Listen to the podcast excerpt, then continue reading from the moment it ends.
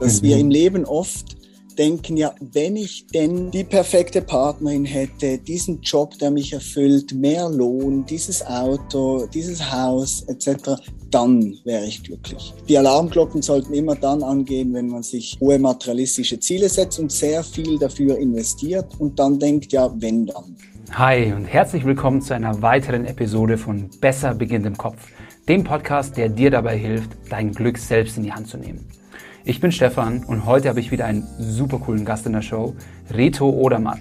Reto ist Forscher an der Universität Basel und beschäftigt sich wissenschaftlich mit der Frage, was Menschen glücklich macht. Wir sprechen darüber, was Glück bzw. Glücklichsein bedeutet, was die fünf wichtigsten Glücksfaktoren sind und darüber, was wir tun können, um uns direkt glücklicher zu fühlen. Viel Spaß beim Zuhören.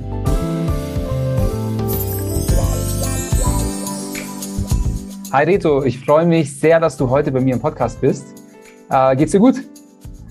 Ja, wunderbar. Ähm, könnte mir fast nicht besser gehen, oder? ich darf fast nicht sagen, es geht mir nicht gut. Ich bin gerade an der kroatischen Küste am Meer. Und äh, das sind ja diese Bilder, die man oft anstrebt. Und wenn man dann da ist im Urlaub, dann sollte man doch gefälligst auch glücklich sein. Darüber werden wir gleich noch sprechen, was glücklich sein äh, bedeutet. Du bist ja sozusagen vom Fach. Ähm, auf, ich würde mich aber trotzdem interessieren, weil ich frage jeden Gast, weil für glücklich sein ist ja oft eine sehr persönliche Sache. Was bedeutet für dich persönlich glücklich sein? Ja, wahrscheinlich antworten alle, das ist eine schwierige Frage. Oder zumindest ja. empfinde ich das so. Ähm, für mich ein Synonym für glücklich sein wäre Verbundenheit. Ich mhm. bin dann glücklich, ich fühle mich dann glücklich, wenn ich mich verbunden fühle. Zum einen mit anderen Personen, mit anderen Menschen, mit meinem mhm. Umfeld, wenn ich mich mit mir selbst verbunden fühle. Das mhm. kann auch sein mit meinem Körper, verbunden mit meinen Gedanken, mit dem, was ich gerade erlebe. Ich habe wieder das Gefühl, dann, das sind so Momente des Glücks, wenn ich mhm. Verbundenheit spüre in verschiedenen Dimensionen. Schön. Das ist ja auch, äh, wir haben ja für uns so eine Art Meta-Framework entwickelt äh, für Happiness. Also nicht ganz so wissenschaftlich, wie du das in deiner Arbeit machst, aber äh, wir, wir nennen das die sieben Säulen des Glücks oder die sieben, äh, the seven pillars of happiness. Und Verbundenheit beziehungsweise Connectedness ist einer dieser sieben Säulen. Von daher ähm, kann ich mich da sehr gut äh, drin, drin, drin widerspiegeln. Ähm. Was ich auch äh, meine Gäste immer am Anfang frage, du hast es ja schon angedeutet, da bin ich jetzt mal gespannt, was du sagst. Auf einer Skala von 1 bis 10, wie glücklich bist du aktuell? Oh, wow. Dürfte ich dann alle Antworten sammeln und zu einer Auswertung führen? Weil das ist ja genau das, was ich mache. Aber das finde ich super, wenn, wenn, die Leute schon, schon diese Skala in dem Sinn kennen, die Hörer vielleicht. Ähm, ja, ja zumindest innerhalb von den Podcasts können wir dann mal äh, so nach ein paar hundert Episoden können wir mal so eine Analyse durchführen, wer was sagt. Ja, genau. Nein, ähm, vielleicht den Umständen entsprechend wirklich sehr hoch. Ähm, ich würde sagen, mhm. im Moment nur neun. Sehr gut, sehr gut. Ja, ich muss, äh, muss sagen, so die wahrscheinlich jetzt so die gefühlte Durchschnittsantwort ist immer so eine, so eine sieben bis acht, weil die meisten Gäste, die ich im Podcast habe, ähm, sind irgendwie selbstständig, machen irgendwie, leben ihren Traum und können genau die Sachen tun, die ihnen gefällt. Deswegen sagen meistens so äh, eine solide acht mit so ein paar Ausreißern. Manche sagen neun, manche sagen acht, aber ich glaube, noch keiner hat gesagt zehn. Also ich kann, ich kann dir sagen, was der Durchschnitt ist für Befragungen von Tausenden von Leuten mhm. in Deutschland. Und das liegt tatsächlich um, um die acht. Witzig. Ähm, sogar leicht drüber, also man könnte sagen 8,1 oder was auch immer. Mhm. Das kann man dann natürlich auch vergleichen über die Länder hinweg. Ähm, mhm. die, Schweiz, die Schweiz ist ein bisschen höher. Anscheinend gibt es in der Schweiz mehr Leute, die sich trauen, eine 10 zu sagen. ich finde das immer sehr, sehr erstaunlich, aber tatsächlich etwa 10 Prozent der Leute, nicht ganz 10 Prozent, vielleicht 7 Prozent der Leute geben doch eine 10 an. Ähm, das ist sehr toll. Ähm, ich weiß einfach nicht, wie man zu dieser 10 kommt, aber vielleicht können wir das noch, äh, verschiedene Strategien noch besprechen in dieser, in dieser Zeit zusammen hier. Sehr cool. Was würde denn für dich eine 10 ergeben? Was, was fehlt da noch? Weil du hast jetzt gerade am Anfang schon gesagt, du, du bist gerade ziemlich glücklich, du fühlst dich gerade schon ganz gut und hast du gesagt neun. Ist das so, weil ja. du, weil zehn so, ein, so, eine, so ein Punkt ist, so irgendwie so eine Endlichkeit, darüber kannst du nicht hinausgehen und du dir dann irgendwie so ein bisschen äh, das Potenzial verbaust, irgendwie, dass es noch besser werden kann? Oder ja. was denkst du?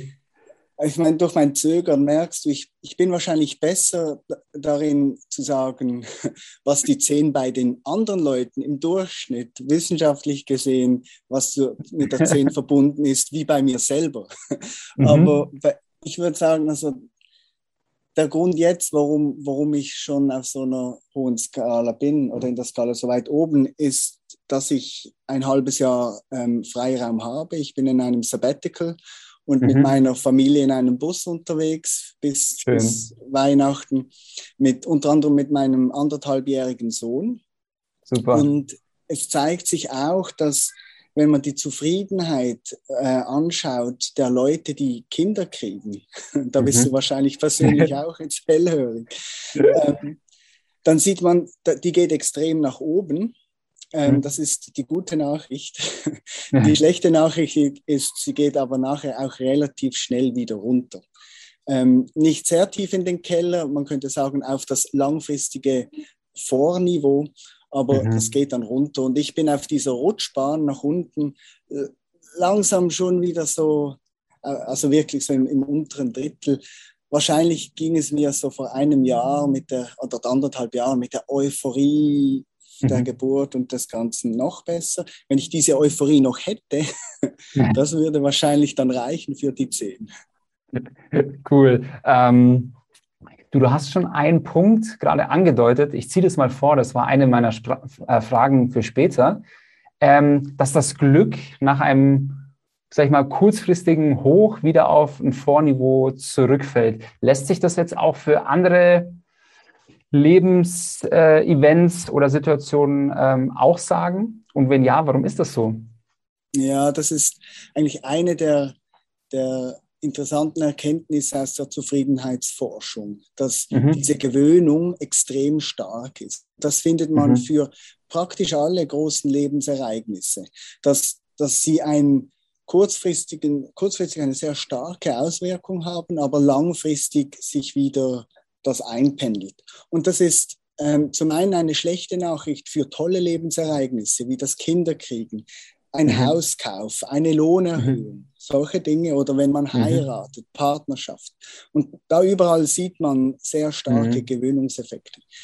Wow. Es ist aber auch eine gute Nachricht für alle negativen Lebensereignisse, wie wenn man mhm. seinen Partner verliert, verwitwet wird, wenn man mhm. ähm, andere tragische Ereignisse erfährt, körperliche Behinderungen erfährt. Auch mhm. da ist diese Gewöhnung äh, am Werk und hilft uns dann eigentlich wieder ein geordnetes Leben weiterzuführen nach einer gewissen Zeit. Jetzt, mhm. ähm, warum das so ist, da, da können wir uns wahrscheinlich lange streiten und da gibt es auch noch nicht die eine Antwort man könnte, es wird oft so mit evolutionären Mechanismen verbunden. Es ist vergleichbar mit dem Augenlicht. Wenn sich das mhm. Augenlicht, wenn wir in einen dunklen Raum gehen und die Pupillen weiten sich und man sieht dann mhm. plötzlich mit weniger Licht wieder etwas mehr, weil sich die Pupillen weiten, weil man sich mhm. daran gewöhnt. Und das erlaubt uns dann diese Anpassung besser, besser den Raum zu, zu sehen. Umgekehrt, wenn man dann wieder nach draußen geht und das Auge würde sich nicht anpassen, wäre alles viel zu grell, viel zu hell.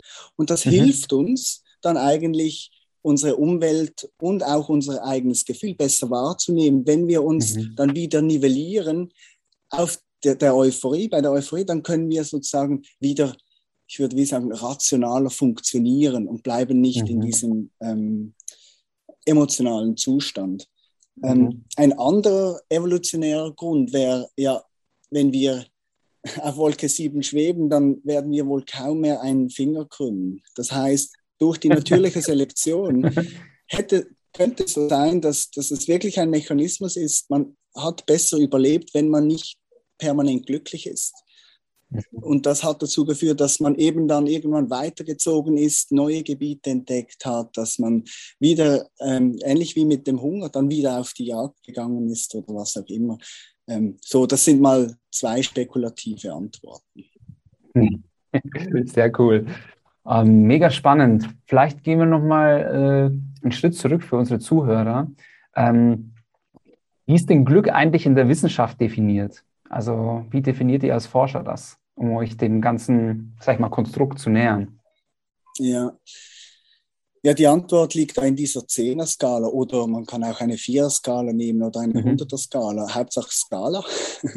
das heißt, man, man fragt die Leute, wie zufrieden sie sind oder wie glücklich mhm. sie sind und die geben eine Antwort. Und damit haben wir nicht ein objektives Kriterium, wo wir sagen, ja, wenn der Blutzucker so ist oder irgendwelche Endorphinniveaus auf diesem Level, dann ist jemand glücklich.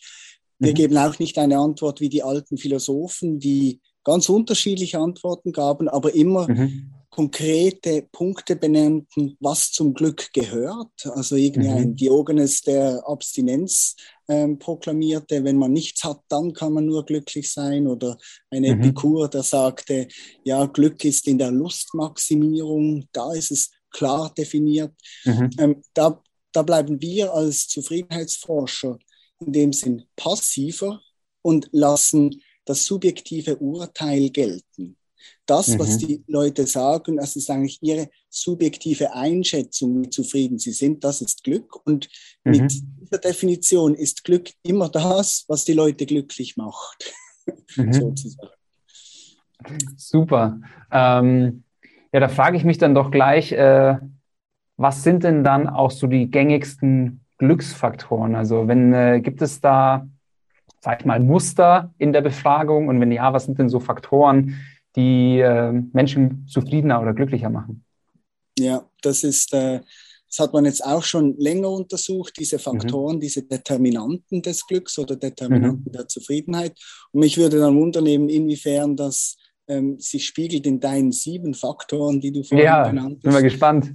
Ähm, sie sind etwas weniger psychologisch in dieser ähm, Zufriedenheitsforschung. Mhm. Ähm, ich, ich benenne das meistens so als die Big Five des Glücks. Cool. Und, das klingt schon mal catchy, ähm, da bin ich schon mal dabei. sehr gut, sehr gut. Ähm, und diese fünf Faktoren, sage ich mal, die ich gleich benenne, die können schon einen großen Anteil des, der Zufriedenheit der Leute erklären, im Guten mhm. wie auch im Schlechten. Und mhm. ganz oben steht meistens Gesundheit. Jetzt grob gefasst, mhm. das kann, das ist mentale Gesundheit. Also mhm. wenn es jemandem mental nicht gut geht, dann, dann widerspiegelt sich das auch ganz krass in der Lebenszufriedenheit, aber auch mhm. physische Gesundheit. Also physische und psychische Gesundheit ist da sicher einer der Spitzenreiter. Mhm. Ein zweiter Faktor sind Beziehungen. Ähm, Partnerschaft, die sehr wichtig ist, äh, Freundschaften, enge Beziehungen zu Menschen, die man pflegen mhm. kann. Es zeigt mhm. sich, dass Einsamkeit ein extremer ähm, Unzufriedenheitstreiber ist, ähm, dass Leute, wenn sie ähm, geschieden werden, wenn sie, wenn sie ihren Partner verlieren, dass das unzufrieden macht. Meistens mhm. auch auf die kurze Frist, aber trotzdem so, also enge Bindungen, gute Bindung, gute Beziehungen. Dann ein dritter Faktor sind, sind Aktivitäten, die die Leute im täglichen Leben machen. Ähm, das ist in den meisten Fällen der Beruf. Also haben die Leute einen Beruf. Mhm. Arbeitslosigkeit ist relativ schlecht für das Glück. Ähm, mhm. Haben die Leute einen Beruf, Beruf, den sie interessiert, in dem sie erfüllt sind, in dem sie sich vielleicht auch verbunden fühlen? Das ist so ein, ein dritter Faktor. Das, da kann man, wenn wir das breit fassen, auch die Hobbys und die Aktivitäten im Alltag mhm. äh, dazu nehmen. Ähm, hat man Aktivitäten, die einen erfüllen. Ähm, dann als vierter Faktor ähm, ist natürlich das, was die Leute, wo, wo man oft, besonders wenn man Ökonomie studiert hat, als erstes darauf angesprochen wird, ja, das Geld, macht denn das Geld glücklich? Mhm. Und da würde ich sagen, finanzielle Sicherheit ist das, was sehr wichtig ist. Ähm, mhm. Es ist nicht so, dass ich Millionen brauche, um glücklich zu sein, aber ich brauche eine Form von finanzieller Sicherheit. Ähm, die, die mir eine Stabilität gewährleistet. Und die hat sich gezeigt in den Daten, die ist auch sehr wichtig. Und ich habe gesagt, es kurze Zwischenfrage. Ähm, was ist da so? Es bestimmt interessiert äh, mich, bestimmt auch die Zuhörer. Gibt es da so einen, einen Euro-Wert ab so und so viel 1000 Euro Haushaltseinkommen oder persönlichem Einkommen hat man, sag ich mal, die finanzielle Sicherheit? Gibt es da so einen Schwellenwert? Ich meine, ich habe mal so eine US-Studie gelesen, so ähm, ab, ich weiß nicht, waren es 60 oder 70 oder 80.000 Dollar, ähm, ja. ist quasi, ist man abgesichert aus, aus der Glückssicht ähm, und dann ist Geld nicht mehr so die Determinante, aber darunter eben schon. Kann man? Ja, das hast du ganz gut im Gedächtnis. Das ist für die USA so um die 70.000 Dollar mhm. pro Jahr. Und da sind mhm. wir in der Diskussion rund um den abnehmenden Grenznutzen, würde der Ökonom das mhm. benennen, abnehmenden mhm. Grenznutzen des Geldes. Und da sieht man, dass der Zusammenhang von Geld und Zufriedenheit sehr stark ist, wenn man wenig verdient Mhm. Und dieser Zusammenhang nimmt mehr und mehr ab, je mehr die Leute verdienen. Und da gibt es eine schöne Studie auch für die USA, die sehr viele das Glück der, der von Millionären angeschaut hat. Und also da kam man erst rein, wenn man irgendwie über drei, vier oder fünf Millionen äh, verdiente. Und, mhm. und da zeigt sich, ähm, dass die Glücks-, die Zufriedenheitsverteilung auf dieser mhm. Skala, die wir vorher hatten, im Durchschnitt nicht höher, höher ist für das Sample der Millionäre. Und das zeigt, dass wir, dass wir da noch viel mehr und mehr verdienen können, aber da werden wir nicht mehr glücklich. Und mhm. ich kenne den genauen Wert für Deutschland nicht, aber ich meinte, die Kurve sieht recht ähnlich aus und das ist dann irgendwie bei 60, 70.000 Euro, 60.000 Euro mhm. ähm, im Jahr, wo wo, wo dieser Zusammenhang nicht mehr ganz so stark ist. Cool. Und es, vielleicht um da noch präzise zu sein, es fragt sich dann immer auch, mit welchem Maß gemessen. Wenn man nach der Lebenszufriedenheit mhm. fragt, dann geht es ein bisschen länger, bis das, der Zusammenhang ganz verschwindet. Wenn man mhm. ähm, studiert, wie viel positive Emotionen haben die mhm. Leute in, an einem Tag, dann nimmt das viel schneller ab. Das mhm. heißt, man, man hat nicht freudigere Tage, wenn man mehr verdient, aber man mhm. denkt immer noch, ja, eigentlich ist mein Leben lebenswerter im Vergleich zu anderen. Diese Vergleiche spielen bei der Frage nach der Lebenszufriedenheit noch eine mhm. stärkere Rolle. Ja, spannend. Ähm, ja. Aber äh, das Finanzielle war, glaube ich, Punkt 4, oder? Punkt 4, genau. Ja. Das war der Test. ich habe ich hab aufgepasst, ja. ja, und ich würde wie sagen, diese vier Punkte, das findet man, das mhm. findet man durchgängig in den mhm. Studien. Und jetzt beim fünften Punkt kann, könnten wir uns wieder streiten und da habe ich auch für mich so, so einen Punkt genommen, der wieder als Sammelbecken dienen könnte, den ich gerne als Individualismus betitle. Wo man mhm. sagen könnte, ja, als fünfter Punkt, da, da fängt der Fächer wieder sehr breit zu werden je mhm. nachdem, mhm. was den Leuten denn im Speziellen, Spezifischen wichtig ist. Das kann, mhm.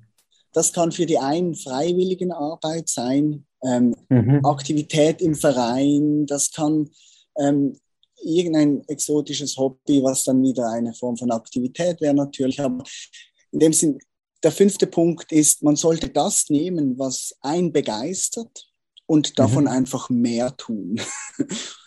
Das wäre das wär mein fünfter Punkt. Cool. Das äh, ist auf jeden Fall leicht zu merken und sehr intuitiv auch.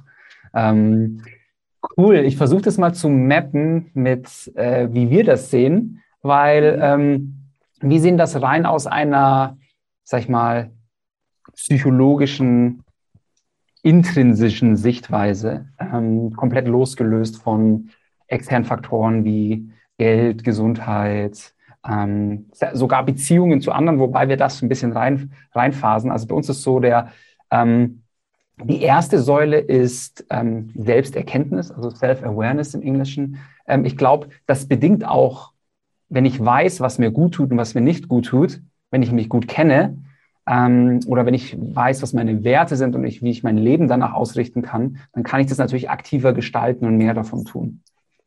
Das zweite, der zweite Punkt ist das Thema ähm, Produktivität. Also bin ich in der Lage, ähm, effektiv zu sein, vorwärts zu kommen, meine Ziele zu erreichen, mir Ziele zu setzen und die auch wirklich strukturiert zu verfolgen. Das dritte ist das Thema Achtsamkeit. Also kann ich den Moment genießen? Ähm, bin ich vielleicht verbunden mit mir selbst? Ähm, das vierte bei uns ist das Thema Resili Resilienz. Also bin ich in der Lage, ähm, mit Rückschlägen umzugehen, mit negativen Emotionen umzugehen, ähm, um dann auch schnell wieder den Fokus nach vorne zu blicken. Ähm, das ist auch eine gute Überleitung zu der, äh, zu der fünften Säule. Das ist bei uns Positivität oder Optimismus. Also wie blicke, wie blicke ich auf mein Leben, auf, auf Lebenssituationen? Bin ich in der Lage äh, oder erwarte ich das Beste für mich und nicht das Negativste? Das sechste ist dann das Thema Selbstvertrauen oder der Glaube in dich selbst. Das ist oft ein Thema, was ähm, sehr viele uns, unserer Nutzer und auch der Menschen allgemein einfach zurückhält, davon sich irgendwie zu entfalten, davon irgendwie Chancen zu ergreifen, einfach ihr Leben zu gestalten, so dass es ähm, in ihrem Interesse wäre. Und das, das siebte, wie vorhin schon erwähnt, ist das Thema Verbundenheit mit sich selbst und auch mit der um Umwelt. Und da ähm, ja. fließen logischerweise auch die Beziehungen mit rein. Ah, sehr schön. Das sind die, die ersten zwei Punkte, ähm, sind wahrscheinlich die, wo ich aus wissenschaftlicher Sicht mit, der, mit den Zufriedenheitsdaten am ehesten noch, mhm. noch beitragen könnte. Das, das erste, das sozusagen die, die, die, das Bewusstsein oder die Awareness, da habe ich mich mit der Frage beschäftigt, ähm, wissen wir denn, was uns glücklich macht? Mhm. Super also, Frage, ja. ähm, ja, ich werde sie dir nachher noch beantworten.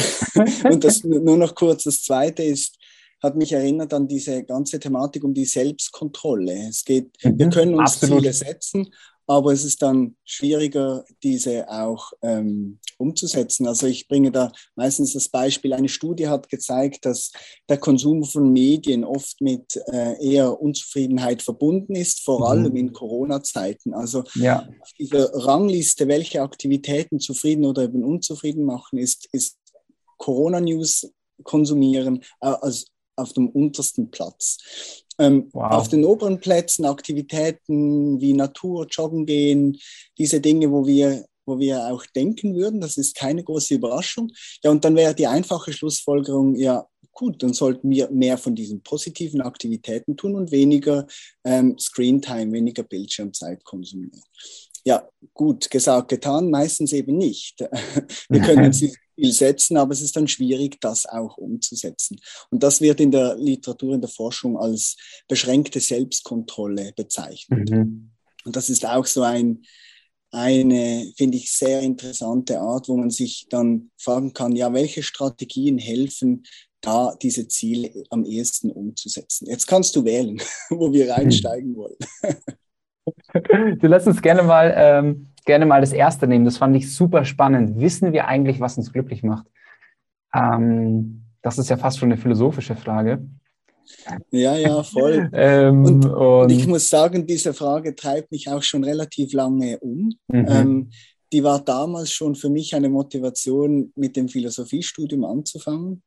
Mhm. Ähm, weil, weil, ich so dachte für mich, so äh, Anfang 20, ähm, irgendwie, irgendwie doof. Ich muss jetzt die großen Entscheidungen fürs Leben treffen, was studieren, in welchem, welcher Stadt und was meine Karriereziele sind, vielleicht auch schon, ähm, welche Beziehung ich eingehen sollte oder eben mhm. nicht eingehen sollte.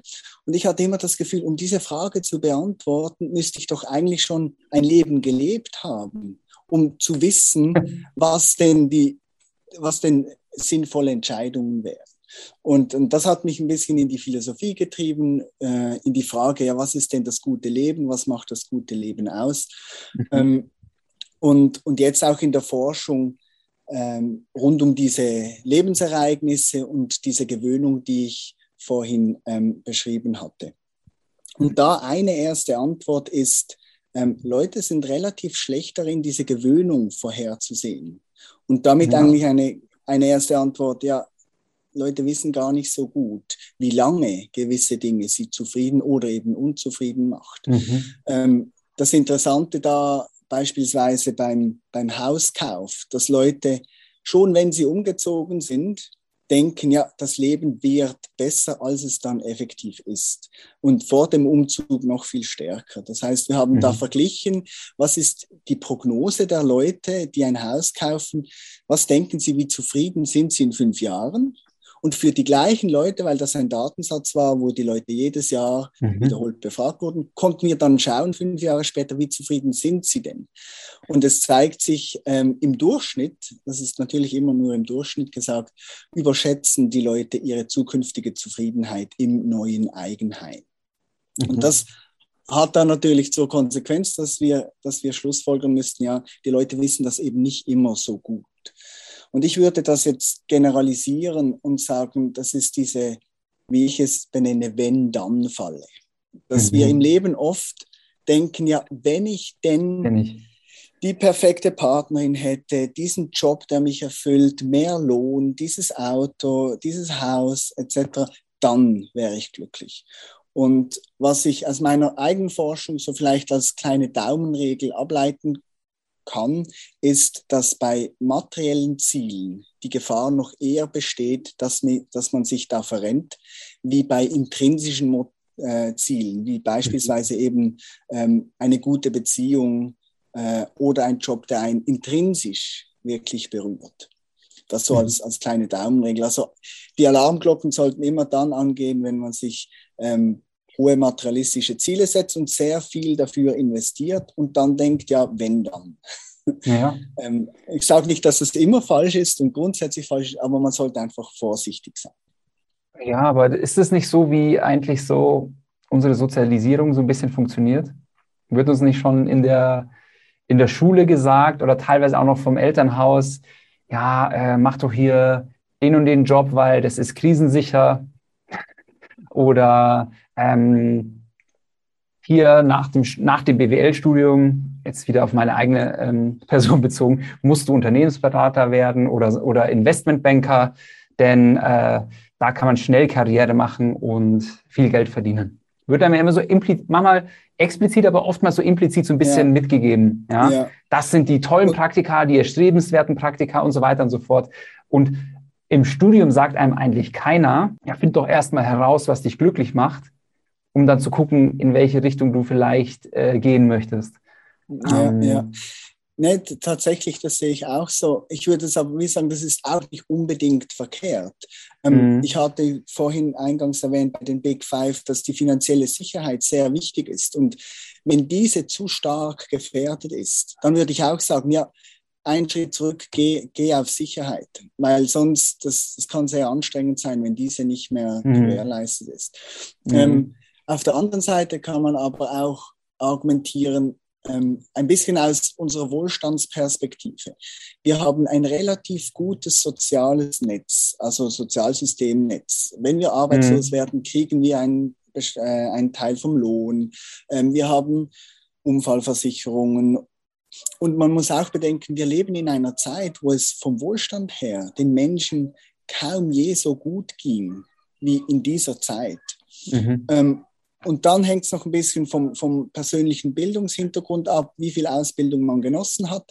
Ähm, aber oft ist es so, dass dann eben, wenn du sagst, BWL-Studium, ja, ja, dann such den Job, wo du viel verdienst. Da würde ich dagegen argumentieren, ja, aber mhm. jetzt bist du in dieser Zeit, wo es den Menschen so gut geht wie noch selten und hast das Privileg, wie es nicht so viele haben, noch BWL zu studieren und, und diese Bildung zu genießen.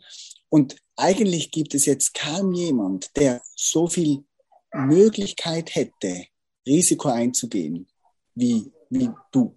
Ähm, mhm. Und von dieser Perspektive könnte man dann sagen, ja, äh, es wird schon, es gibt so diesen, diesen Hang zu, zu Sicherheit, ähm, mhm. dass Leute einem Sicherheit ans Herz legen. Und ich glaube, da, wenn man mutig genug ist, könnte man etwas gegensteuern. Und vielleicht noch ein zweiter Punkt äh, mhm. aus der Forschung. Es gibt da diesen sogenannten Motivationsverdrängungseffekt. Und ich glaube, das ist auch so etwas, was so implizit in der, in der Schule und in der Gesellschaft mitschwingt. Und dieser Motivationsverdrängungseffekt ist folgendes, dass wir, wenn wir von außen Motivation kriegen, wie zum Beispiel Lohn, Lohn für Leistung, dann fangen wir an, gewisse Dinge zu tun, nur weil es belohnt wird von außen.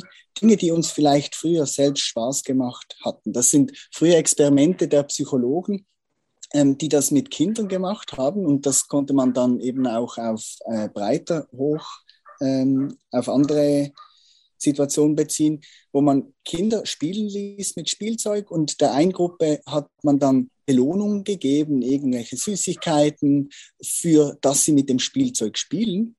Wenn man dann diese Belohnung weggenommen hat, haben diese Kinder aufgehört, mit diesen Spielen zu spielen, während in der anderen Gruppe, wo man nie belohnt hat, die friedlich, fröhlich, fröhlich weitergespielt haben. Mhm. Das heißt, es wird der innere Antrieb verdrängt durch die äußeren Anreize. Und das ist natürlich die große Gefahr in der ich würde sagen, materialistischen Kultur, die wir haben und auch ein bisschen in der Schulkultur, die wir haben, wo man immer Belohnung, Bestrafung hat. Belohnung, Bestrafung, Belohnung für gute Leistung, Bestrafung für schlechte Leistung, Belohnung für gutes Verhalten, mhm. Bestrafung für schlechtes Verhalten. Das führt dazu, dass, dass Kinder und Jugendliche sich tendenziell gut verhalten, weil es eben sonst sanktioniert wird, aber nicht, weil sie es aus innerem Antrieb wollen. Sie lernen mhm. dann nicht, weil, weil sie dafür brennen, sie lernen dann, weil sie belohnt werden. Und das ist eine mhm. Gefahr, die ich jetzt auch wahrnehme, vor allem durch meinen kleinen Sohn, wo ich versuche, das möglichst besser zu machen. Sehr cool.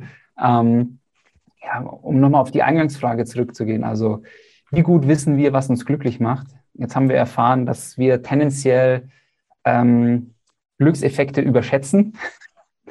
ähm, was was gibt es noch aus deiner Forschung darüber, äh, wie gut wir darin sind, was uns glücklich macht?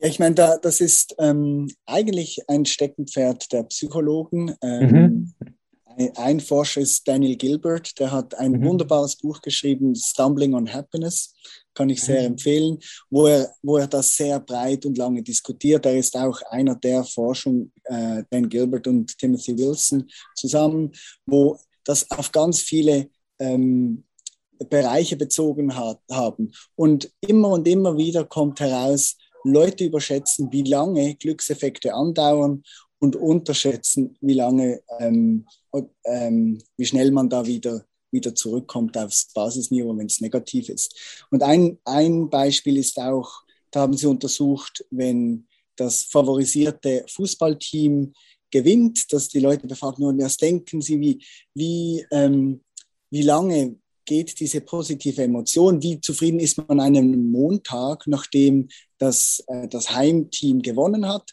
Und auch da wird gnadenlos überschätzt, wie mhm. groß die Wirkung ist. Und ähm, ein, Grund, ein Grund dafür ist die sogenannte Fokussierungsillusion. Mhm. Wenn wir uns vorstellen, und das ist auch wieder ein, ein Grund für die Wenn-Dann-Fall, wenn wir uns dann vorstellen, wie es wäre an einem Montag im Büro, wenn, wenn das Heimspiel gewonnen hat. Und wir fokussieren uns auf diesen Gewinn vom, Heimspiel, von der, vom Heimteam. Oder wenn wir uns vorstellen, dann in diesem Eigenheim zu leben und wir stellen uns vor, Barbecue mit Freunden und wir laden da ein, wir haben dann einen Garten, all diese Dinge, die, die sind dann schon da, wahrscheinlich, aber oft nur für einen Bruchteil der Zeit. Und die Hauptzeit wird dann gebraucht für die täglichen auch Mühseligkeiten, Rechnungen zahlen, arbeiten gehen, früh aufstehen ähm, oder beim beim Montag nach dem Fußballspiel, dann kommt der Chef und, und fordert wieder was oder der nervige Arbeitskollege, die nervige Arbeitskollegin. Das heißt, die, die täglichen Dinge, die nehmen einen mhm. dann so wieder so stark ein, dass dieses, dieses Bild schnell verblasst und wir gar nicht mehr daran denken. Mhm. Und, und da, davor sollte man sich hüten, ähm, sich das Bild zu rosig zu malen. Also das ist das eine. Und zum anderen dann zu überschätzen, wie, wie viel Raum ähm, diese positivste Situation dann effektiv einnimmt. Weil, mhm. weil das tägliche Leben nimmt seinen Lauf ähm, und das ist relativ stark ein wieder in diesen Sog des Hamsterrades oder wie man das nennen ja. möchte, reinzubringen. Hast du, hast du Tipps, ähm, wie man so quasi in seinem Alltag ein bisschen glücklicher sein kann? Jetzt mal unabhängig von diesen großen Optimierungen, sage ich jetzt mal, aber ja. so einfach so, so im Alltag? Vielleicht können wir das an die Frage knüpfen, wie wir mhm. aus der Tretmühle des Glücks kommen, weil das ist eigentlich die Konsequenz von diesem Gewöhnen. Mhm. Wir haben ja. einen Peak nach oben und wir gewöhnen uns wieder und dann ist man wieder auf dem alten Niveau, etwas Neues muss kommen ja. und so geht man da, ist man da in dieser Tretmühle, man rennt immer weiter und man ist nicht lang anhaltend zufrieden. Und eine Strategie, die diskutiert wird in der Literatur, ist, dass man, dass man sich weniger auf die großen Anschaffungen, Käufe oder die großen Lebensereignisse, an denen sich ausrichtet, sondern sich viele kleine Freuden durch, durch die Woche hindurch gönnt. Weil daran, mhm. also wenn, da gibt es auch Gewöhnung, aber da hat man zumindest jeden Tag einen kleinen Booster. Und man könnte mhm. sich so vorstellen, soll ich jetzt ganz viel Geld sparen und auf diese vielen kleinen Freuden verzichten, um mir dann vielleicht das bessere Modell des, des Autos oder des Home Cinemas zu kaufen. Und die Antwort aus dieser Sicht wäre, ja, nein, man sollte das Geld lieber ausgeben für kleine Freuden. Mhm. Oder, ähm, oder sich Gutes tun, mehrmals die Woche nach draußen gehen an die frische Luft, weil das hat einen direkten positiven Effekt. Mhm. Und, ähm, und da, da schlägt die Gewöhnung weniger stark zu. Und jetzt könnten wir das noch verknüpfen mit ähm, eigentlich einer, einer Volksweisheit. Ähm, Abwechslung macht das Leben süß. Ähm, da gibt es eine Studie, die, die aufgezeigt hat, sie hat es etwas anders benannt, das war Englisch und die haben gesagt, Variety is the spice of happiness. Also mhm. ähm, unterschiedliche Situationen kreieren. Vielfalt äh, ist, ist äh, das Gewürz der Zufriedenheit. Und das könnte man so dann übersetzen oder umsetzen. Wenn ich dreimal die Woche joggen gehe, dann nehme ich doch vielleicht mal einen anderen Weg und dann habe ich da wieder neue Eindrücke und dann ist mhm. vielleicht auch dieses mentale Kino, das wir oft haben und nachher gar nicht wissen, welche Farbe der Vogel hatte, der uns ins Gesicht gezwitschert hat oder wie das Laub der Bäume aussieht, weil wir die Strecke ja meinen zu kennen und das gibt Raum für dieses mentale Kino. wenn man mal einen anderen Weg nimmt, dann ist man schon wieder involvierter im Außen und so kann man Vielfalt ins Leben bringen. Vielleicht mal einen anderen Weg ins Büro nehmen. Vielleicht mal zum Spaß mit dem öffentlichen Verkehr oder mit dem Fahrrad gehen, wenn man immer mit dem Auto geht. Oder mhm. vielleicht mal einfach zu sagen, ich nehme einen Würfel und ich würfle mal, mal verschiedene Zufallsmöglichkeiten, wo ich sagen würde, das mache ich zwar nie, aber es wäre auch eine Möglichkeit. Und ich setze für all diese Möglichkeiten eine Zahl und der Würfel entscheidet heute, wo ich Mittagessen gehe oder was mhm. ich Mittag esse. Solche Dinge. Ähm, das wären, wären so Lifehacks oder vielleicht kleine Tipps, wie man aus dieser Tretmühle des, des Glücks rauskommt. Überlege noch, ähm, ein weiteres Stichwort wäre wär Flow. Die Frage, wie mhm. komme ich in Flow? Weil im Flow, da, da ist Gewöhnung auch nicht da, da, da geht man voll auf. Und mhm. ähm, da gibt es auch eine, eine große Literatur ähm, von äh, Csikszentmihalyi heißt der Forscher, der das untersucht hat. Und der hat da eine einfache Daumenregel uns mit auf den Weg gegeben. Ähm, Flow kann nur entstehen, wenn die, der Schwierigkeitsgrad einer Aufgabe dem entspricht, was wir auch fähig sind zu tun. Also wenn mhm. ein eine Aufgabe zu schwer ist im Verhältnis zu dem, was wir können, dann sind wir überfordert. Wenn es zu leicht ist, langweilen wir uns. Das heißt, mhm. man sollte sich immer wieder Aufgaben suchen, die so schön in diesem sogenannten Flow-Channel drin sind. Also die mhm. in, in einem richtigen Verhältnis von eigener Fähigkeit und Schwierigkeit der Aufgabe sind. Ja, das so als, als drei Inputs vielleicht. Ich, vielleicht cool. kann, kann, ich noch mehr bringen, wenn, wenn die Zeit noch da ist. Ich würde aus äh, persönlicher Erfahrung und auch aus der, aus der psychologischen Ecke nochmal das Thema Dankbarkeit ins Spiel bringen. Ergänzend sozusagen, ähm, da weiß ich einfach aus eigener Erfahrung und auch aus den Erfahrungen von unseren Nutzern, dass das sehr schnell einen guten Effekt auf diese, keine Ahnung, auf deine Baseline einfach hat, weil indem man, glaube ich, mehr zu schätzen weiß, was man gerade hat, ähm, fällt es einem vielleicht leichter zu realisieren, wenn man irgendwie mal was Neues irgendwie hat oder auch einfach das, was man, was man hat, weil vielleicht so ein kleiner Gegenpol zu dieser Anpassung. Vielleicht, vielleicht kann man es da noch ein bisschen aufhalten oder verlangsamen. Nee, da hast du hundertprozentig recht. Und das ist auch der, der einer von zwei Faktoren, die in diesem Papier äh, Variety mhm. ist, ist das äh, Spice of Happiness ähm, besprochen wurden. Das eine ist eben, dass man Vielfalt sucht und das andere ist die Wertschätzung. Ähm, mhm. Ganz genau, weil mit der Wertschätzung, das ist wie mit der Wertschätzung wird die Gewöhnung weniger schnell, weniger schnell passieren und, mhm. und reinkommen. Das ist äh, sozusagen wissenschaftlich fundiert, diese Aussage. Und das habe ich auch erwartet bei euch, bei Mindshame. Mhm. Ihr legt da viel, viel Wert darauf. So viel habe ich Absolut. schon bekommen. Absolut. Nee, ich werde mir jetzt auf jeden Fall nach unserem Gespräch direkt irgendeine Kleinigkeit gönnen und dann am Abend nochmal äh, versuchen, extra dankbar dafür zu sein. Und ich gönne ja, nämlich... Vielleicht nee, bei uns gegenüber gibt es nämlich so richtig geile Panini-Sandwiches. Und mhm. Ich hatte heute nur ein ganz kleines Mittagessen und ich gönne mir einfach auch vor dem Abendessen schon, gönne ich mir jetzt dann nach unserem Gespräch noch so ein Panini.